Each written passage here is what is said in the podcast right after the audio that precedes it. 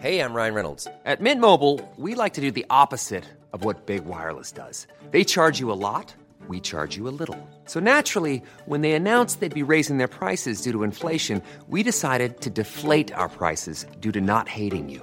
That's right. We're cutting the price of Mint Unlimited from $30 a month to just $15 a month. Give it a try at mintmobile.com slash switch. $45 upfront for three months plus taxes and fees. Promo rate for new customers for limited time. Unlimited more than 40 gigabytes per month. Slows. Full terms at mintmobile.com.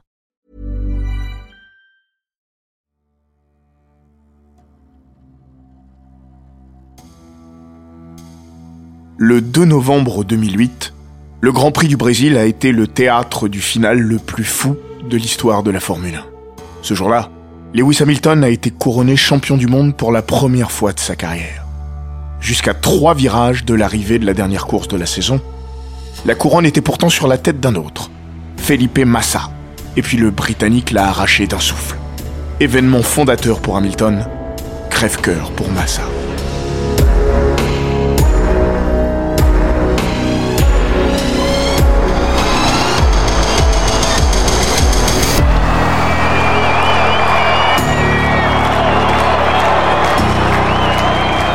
Bienvenue dans les grands récits d'Eurosport.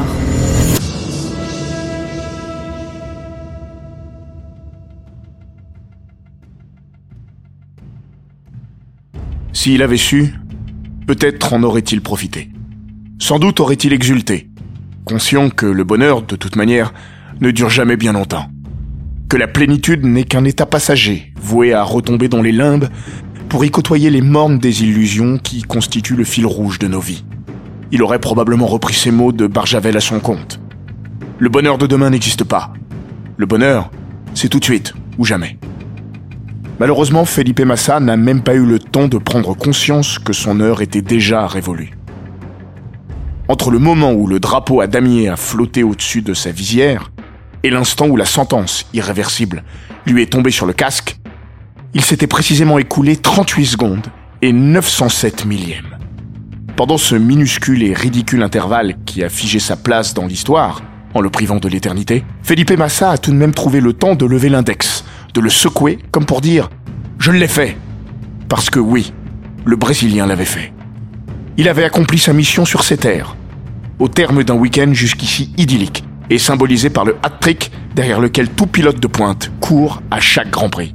Pole position, meilleur tour en course, victoire. Désormais, il ne lui restait qu'à attendre et prier. Victorieux de son sixième Grand Prix de la saison, plus que tout autre pilote en 2008, Felipe Massa a lancé son tour d'honneur sans savoir à quoi s'en tenir. Le pilote Ferrari a pu plonger une dernière fois dans le S de Senna. Une courbe, rien. Deux courbes, toujours rien. Et puis le crépitement de la radio a enfin pris le dessus sur les vivas de la foule. Une voix familière, celle de son ingénieur, Rob Smedley, a lancé ces mots qui avaient valeur d'avertissement. Attends, c'est pas fini. On surveille Lewis. Felipe Massa révélera quelques mois plus tard dans les colonnes du Guardian Étais-je sacré ou non? Je savais que quelque chose d'imprévisible allait arriver. J'étais en train de tourner sur le circuit et je voyais les gens dans les tribunes crier et sauter dans tous les sens. Mais j'étais pas certain de ce que ça signifiait. C'était complètement surréaliste. Je devenais fou. Mieux vaut prévenir que guérir, c'est vrai. Mais l'un n'empêche pas l'autre. On peut prévenir et avoir à guérir. Parce que les précautions oratoires de Rob Smedley n'auront pas soulagé l'âme de Massa au moment où l'ingénieur lui a asséné un premier coup de massue. Lewis a passé Glock. Felipe Massa était alors en train d'aborder la ligne droite opposée, et il n'était pas encore certain d'avoir bien pesé les conséquences de ce qu'il venait d'entendre. Je m'attendais à ce qu'il me dise Tu es champion Massa en avait rêvé. Ce n'est jamais devenu une réalité. Joie éphémère, regret éternel. Installé aux premières loges pour assister à la naissance d'un immense champion, le Brésilien venait d'être victime du dénouement le plus dingue de l'histoire de la Formule 1. La suite a été immortalisée par les caméras et les télévisions du monde entier. Parce que Felipe Massa a bien été forcé d'exposer son malheur à la face de la planète. Une fois garé dans le parc fermé, visière relevée, il n'a pas pu réprimer ses larmes, noyé dans le torrent apocalyptique qui avait accompagné cet après-midi pas comme les autres. Thank you guys. Thank you. I'm so for team. Thank you. De guerre lasse, Felipe Massa s'est ensuite plié au protocole. Vainqueur de la course, le Brésilien a pris de la hauteur pour rejoindre le podium dans une scène d'une beauté cruelle et digne d'une toile de la Renaissance. Une œuvre à front renversé, où les ténèbres, symbolisées par un ciel qui avait depuis bien longtemps dépassé le stade de la menace, le surplombaient. À ses côtés, les deux derniers champions du monde, Fernando Alonso et Kimi Raikkonen, respectivement deuxième et troisième de ce Grand Prix du Brésil. Ces deux-là n'avaient pas plus envie que Massa d'être ici à ce moment-là. Une chose est sûre, ils n'auraient pas échangé leur place de figurant avec celle du héros malheureux du jour, qui pleurait tout ce qu'il pouvait. Le tableau n'aurait pas été complet si le paradis n'y avait pas trouvé place. Une fois n'est pas coutume, il se trouvait au pied de la scène. Sous l'épaisse dalle de béton soutenant le podium et supportant tout le malheur de Felipe Massa, paradait Lewis Hamilton. Au sec, Union Jack, sur le rable et sourire illuminé par la lumière artificielle du paddock, le Britannique embrassait tout ce qui lui tombait sous la main. Il n'en avait pas mené large durant les 71 tours d'un Grand Prix interminable, et qu'il avait mieux résumé que quiconque une fois la ligne d'arrivée franchie. Putain, ça a été serré. On ne devient pas champion du monde par hasard, même si certaines péripéties laissent parfois imaginer le contraire. Il est vrai qu'à quelques hectomètres près, Hamilton ne serait pas devenu le plus jeune lauréat du monde de l'histoire de la F1. Mais il est tout aussi indéniable que l'Anglais n'avait pas démérité sur les 5482 kilomètres qui avaient précédé un épilogue auquel les scénaristes d'Hollywood n'auraient pas osé donner corps. Hamilton aurait pu, et peut-être même dû, sécuriser son bien avant d'être jeté dans la fosse au lion d'Interlagos, sur les terres qui avaient vu naître son rival 27 ans auparavant. Mais la jeunesse a les défauts de ses qualités, et le marbre fut gravé lors du dernier rendez-vous de la saison. Là où Hamilton avait, un an auparavant, laissé filer entre ses doigts une couronne qui ne demandait qu'à être posée sur son auguste crâne. En 2007, brillant et détonnant débutant, il avait posé les pieds au Brésil avec 4 points d'avance sur son coéquipier chez McLaren, Fernando Alonso, et 7 sur Kimi Raikkonen. À cette époque, la victoire ne rapportait que 10 unités. Le rookie avait pourtant réussi à rater le coche, au profit de Raikko, couronné avec une petite unité d'avance sur ses deux dauphins. Well, they call him the Iceman, but there's a bit of a show of emotion going on in that cockpit now. He cannot believe it. He did absolutely everything right. It's been such a strong second half to the season by Kimi Raikkonen.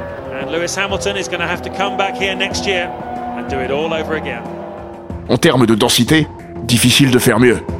En termes d'intensité, impossible d'égaler ce qui allait suivre un an plus tard.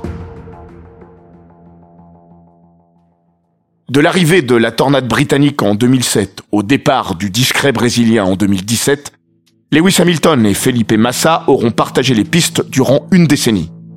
Massa aura surtout été un excellent numéro 2, quand Hamilton ne s'est jamais imaginé à une autre place que celle qui fut la sienne depuis le début, celle de numéro 1. Si vous souhaitez avoir un aperçu du talent et des promesses du gamin, né le 7 janvier 1985 à Stevenage, pas besoin de fouiller bien loin ou de vous assommer avec moult détails sur une enfance biberonnée à la gagne, et durant laquelle le petit Lewis a passé son temps à mettre tout le monde d'accord. Retenez simplement qu'en 1994, un type avait poussé la porte d'une des boutiques de Ladbrokes, célèbre enseigne de Paris anglaise, et avait mis un peu de ses économies sur le fait qu'un enfant nommé Lewis Hamilton gagnerait un Grand Prix de Formule 1 avant ses 23 ans. À 40 contre 1, c'était raisonnable.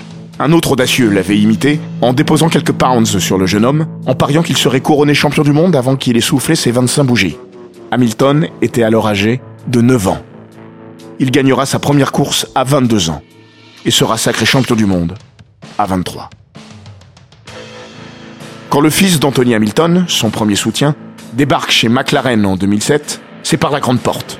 Lewis, premier pilote noir de l'histoire de la F1, n'est pas venu à Woking pour faire de la figuration ni des courbettes. En tout cas, pas à son double de champion du monde de coéquipier, Fernando Alonso.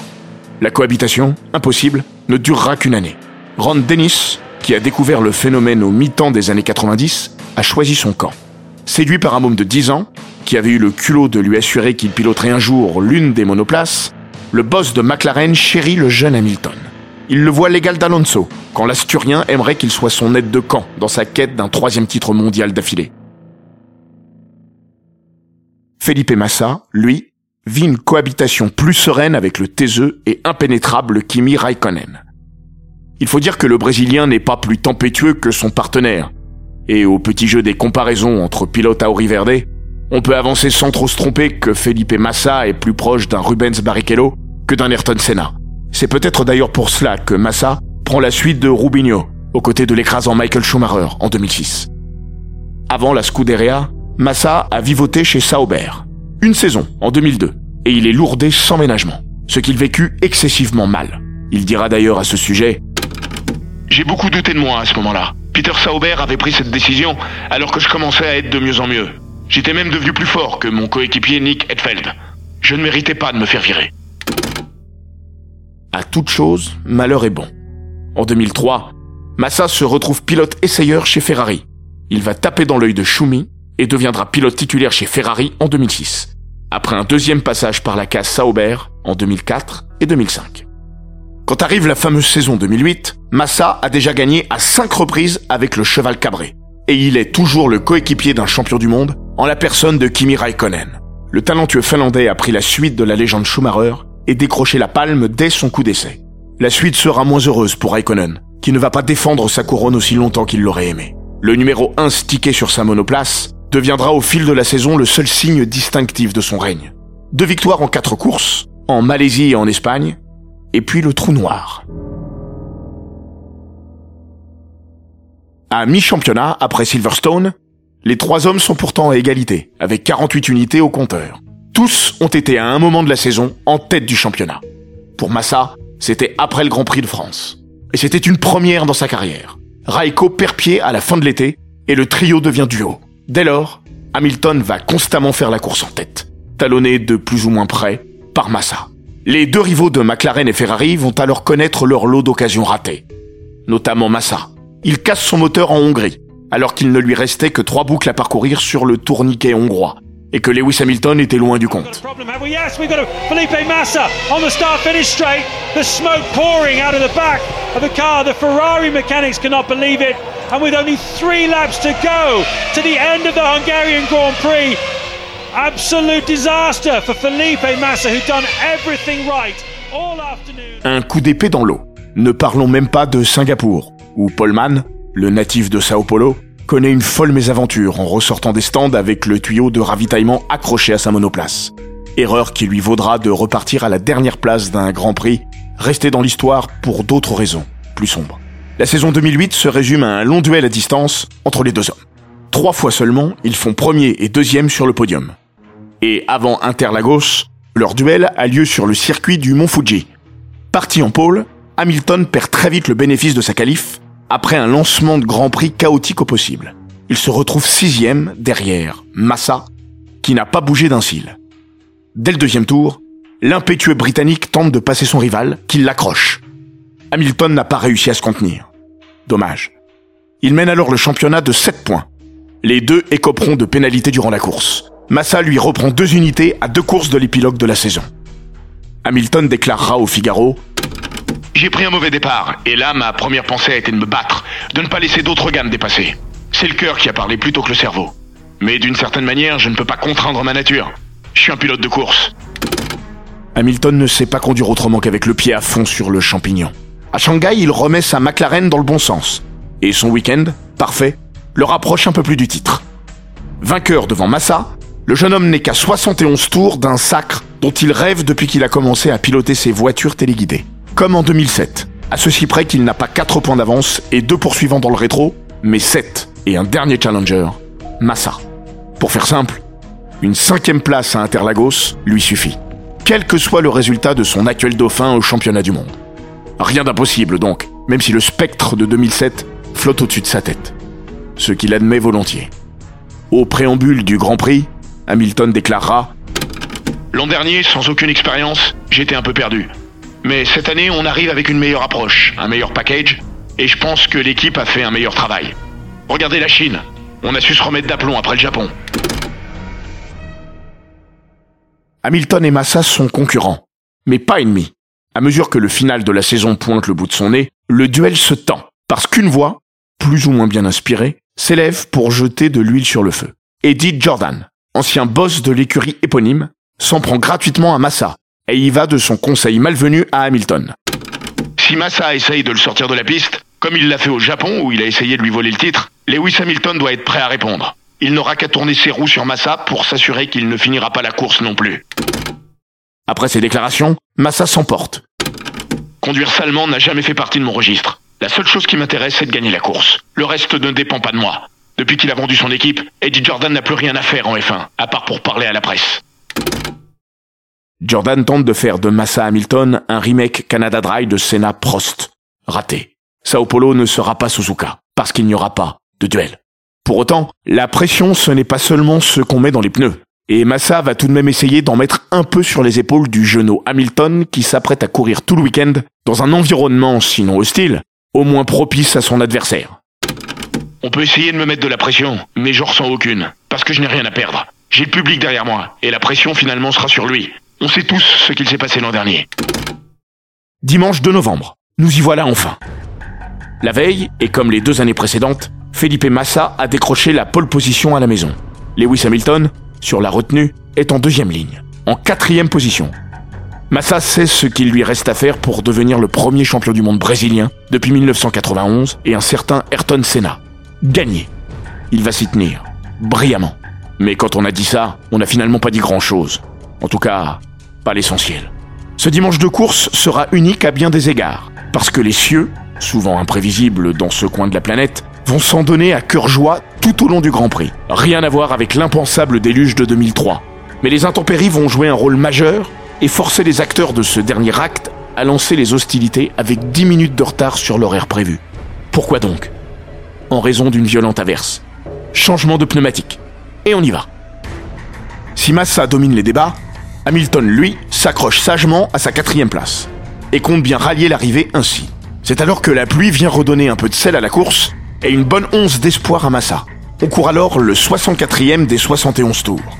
Deux boucles plus tard, Alonso deuxième, Raikkonen troisième, Hamilton quatrième et Vettel cinquième plongent dans la ligne droite des stands pour chausser des intermédiaires et éviter toute mauvaise surprise.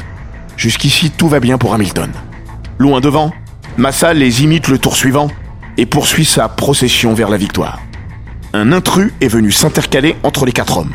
Timo Glock, le pilote Toyota, est passé de la 7 à la 4 place. Parce que son écurie et lui ont décidé de ne pas rentrer au pit et de rallier l'arrivée avec des pneus secs. Pari risqué mais qui pourrait rapporter gros. Après le bal des arrêts au stand, Glock se retrouve loin devant Hamilton qui, désormais cinquième, reste en balotage favorable. À ceci près qu'en délicatesse avec ses gommes, il a de plus en plus de mal à maintenir sa monoplace dans les clous et se voit désormais clairement menacé par le jeune Sébastien Vettel qui lui mord les échappements depuis quelques tours. Accueillir une voiture. Oh attention à Lewis Hamilton qui a dans ses échappements Sébastien Vettel parce qu'il y a beaucoup de retardataires et il doit aussi gérer le trafic et c'est très très chaud entre les différents pilotes. Comme si Timo Glock ne suffisait pas, débarque alors un autre acteur improbable, Robert Kubica. Le Polonais compte un tour de retard, mais tourne bien plus vite que Vettel et Hamilton. Du coup, il les dépose sans coup férir dans la remontée vers les stands. Hamilton, malhabile, fait alors un écart. Vettel profite de l'aubaine pour lui souffler la politesse. Le Britannique rétrograde à la sixième place. Massa est virtuellement champion du monde. Sébastien Vettel dira d'ailleurs À ce moment précis, je ne savais pas que j'influençais le résultat du championnat. Quand Lewis a fait son écart, je l'ai naturellement doublé. C'était ma dernière course avec Toro Rosso, et je voulais réussir le meilleur résultat possible. Pour Lewis Hamilton, un monde s'écroule. Il lui reste deux tours pour le rebâtir. Il déclarera plus tard Quand il a commencé à pleuvoir, j'avais du mal à maintenir ma vitesse. Je n'avais pas envie de prendre de risques. En plus, j'avais des problèmes avec mes pneus, et je ne pouvais pas faire grand-chose. Juste essayer de garder la voiture sur la piste. Je me rappelle m'être dit, c'est forcément une blague, pas encore. Spoiler alerte. Il ne rattrapera jamais le fougueux pilote Toro Rosso, qui conservera près d'une seconde d'avance sur la ligne. Si vous avez bien suivi l'histoire, vous vous souvenez que le peloton de tête, largement mené par Felipe Massa, compte un intrus, le fameux Timo Glock. À deux tours de la fin, l'Allemand possède 15,2 secondes d'avance sur Vettel et Hamilton. Un tour plus tard, il n'a perdu que 3 secondes. Sur le papier, son avance et le rythme imposé par Vettel laissent imaginer que Lewis Hamilton va encore quitter Sao Paulo la queue entre les jambes, à ceci près que les cieux en ont décidé autrement. Les trompes d'eau redoublent d'intensité et les pneus secs de Glock ne tiennent plus la route, à tous les sens du terme. Ça n'allait pas trop mal jusqu'au dernier tour. Là, c'est devenu impossible. La voiture est devenue inconduisible. Je glissais de partout et je n'avais plus de grippe. Lewis Hamilton est à ce moment précis le cadet des soucis d'un Timo Glock qui patine sur le bitume de l'autodrome d'Interlagos. Notre Timo dira d'ailleurs Je ne savais même pas que Lewis était derrière moi. L'équipe me parlait de Sébastien Vettel qui revenait sur mes talons, mais j'étais avant tout concentré sur ma voiture, que j'essayais de garder sur la piste. J'ai su que Lewis m'avait doublé après la course. Trois ou quatre gars m'ont dépassé lors du dernier tour, je ne savais plus ce qui se passait. Dans le box McLaren, on a mis moins de temps à comprendre ce qu'il se tramait et que Lewis Hamilton avait un dernier coup à jouer. Parce que Glock est en perdition. Phil Prou, ingénieur de course d'Hamilton, se souvient À l'époque, c'est un gars nommé Richard Hopkirk qui communiquait avec Lewis. Il était sur le muret des stands. Je criais Dis à Lewis que Glock est celui sur lequel il faut se concentrer. Ce à quoi Richard m'a répondu Je peux pas lui dire maintenant, il entre dans un virage. Je l'ai coupé et lui ai juste dit Putain, dis-lui L'information finit par arriver aux oreilles du futur champion du monde. Ils m'ont expliqué que Glock était juste devant et que je devais le doubler. Je ne savais pas s'il était loin, mais je savais qu'il était en pneu sec. J'étais aussi à la lutte avec Vettel, mais lui était un peu plus rapide que moi. Je priais pour rattraper Glock à temps, et je l'ai finalement aperçu à la sortie du virage 10.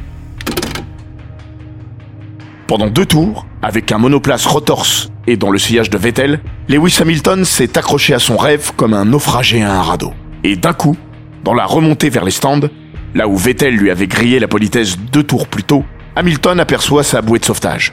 Glock galère. Hamilton le passe sans scier, à l'exact même endroit. 15 secondes plus tard, le Britannique franchit la ligne d'arrivée en cinquième position. Passer la ligne. Il ne l'a pas encore passé. Où est Glock, effectivement? Normalement, s'est il a été dépassé. Eh oui, Vettel va finir quatrième. L'Hamilton est champion du monde. Hamilton, champion du monde, il a Hamilton est passé champion comme du dans le dernier tour. Dans les 300 derniers mètres. Incroyable. Hamilton. Eh ouais. Il est champion du monde. 15 secondes. Rendez-vous compte. À cet instant précis, Felipe Massa parade de l'autre côté du circuit. Dans le stand Ferrari, c'est la liesse absolue. La famille du Brésilien et toute la Scuderia exultent dans le box. Ça saute, ça chante, ça crie. Il ne manque plus que le champagne. Aucune bouteille n'a été débouchée. Ça tombe bien, ça aurait été du gâchis. Le frère de Felipe, Doudou Massa, déclarera Quand Sébastien a doublé Lewis, on a commencé à célébrer dans le garage. Mais je me souviens que mon père et moi demandions à tout le monde de se calmer. Ma mère commençait à pleurer. Et d'un seul coup, un mécanicien est venu nous dire Felipe n'a pas gagné le championnat. Le type était très très mal. Il en a éclaté un mur avec sa tête. Nicole Scherzinger, chanteuse de feu Les Pussycat Dolls et accessoirement petite amie de Lewis Hamilton, a vite compris. C'est son pilote de boyfriend qui a décroché la timbale. Son cœur est prêt d'exploser. Celui d'Hamilton ne bat pas moins vite. Je ne savais pas où on en était. Je criais Est-ce que je l'ai? Est-ce que je l'ai? On me l'a finalement confirmé alors que j'arrivais dans le premier virage. J'ai vraiment été chanceux. Je ne sais pas ce qui serait arrivé si j'avais perdu le titre comme ça dans le dernier tour. Felipe Massa le sait, lui. La douleur est immense. La nuit sera courte. Et si le Brésilien assurera avoir vite mis cette mésaventure derrière lui, il n'en se relèvera jamais. Cette onzième victoire en F1 sera la dernière de sa carrière. Après, plus rien ne sera jamais comme avant. La saison suivante, sa monoplace, la F60, n'est pas au niveau escompté. Massa non plus. Le Brésilien sera d'ailleurs victime d'un incroyable et rarissime accident au Hungaroring, quand un ressort de 700 grammes, perdu par la Brown de son compatriote Rubens Barrichello, viendra le heurter en plein casque à plus de 270 km heure.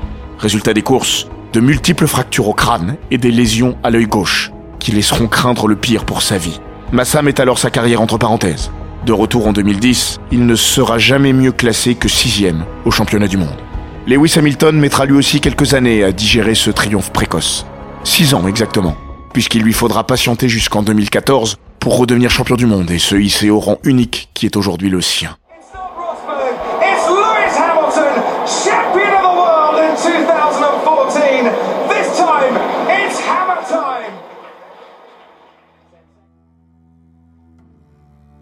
Comme Felipe Massa, Timo Glock n'a jamais été sacré champion du monde. Mais il a longtemps traîné ce dernier tour comme un boulet, jusqu'à être menacé de mort. On a reçu des lettres de menaces dans ma famille, chez mon père et ma mère. Il est expliqué qu'ils allaient me tirer dessus. Personne n'a tiré sur personne, fort heureusement. Et la caméra embarquée qui était dans sa Toyota a fini par le laver de tout soupçon. Ce jour-là, Glock a juste fait de son mieux, comme Hamilton, comme Massa qui a fini par relativiser, si tant est que ce soit concevable. Si la pluie était tombée plus fort, ne serait-ce qu'une minute plus tard, j'aurais gagné le titre. Je crois que chaque chose arrive pour une raison précise. Et peut-être qu'un jour, je saurai pourquoi ça s'est passé ainsi. Je garderai ça en moi le reste de ma vie. Je ne pourrai jamais oublier. Et je pense que personne n'oubliera jamais.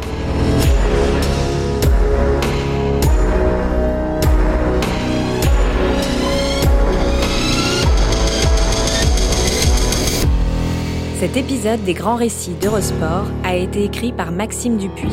Il est raconté par Florian Bayou, monté par Jean-Gabriel Rassa et produit par Bababam. N'hésitez pas à vous abonner, commenter, partager et noter ce podcast sur Apple Podcast, Google Podcast, Castbox, Spotify, Deezer et toutes les plateformes audio.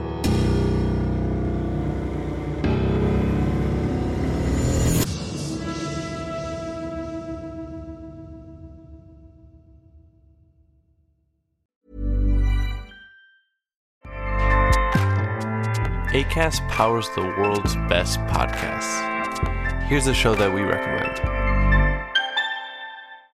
This is Roundabout Season 2, and we're back to share more stories from the road and the memories made along the way. We're talking rest stops, if we're stopping to get gas.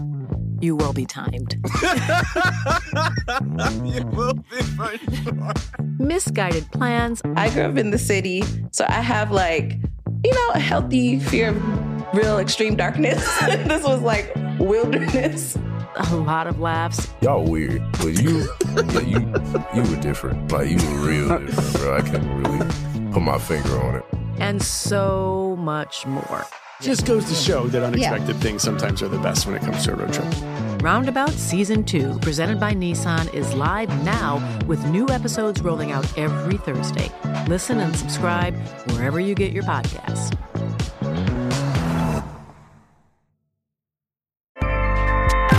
ACAST helps creators launch, grow, and monetize their podcasts everywhere. ACAST.com.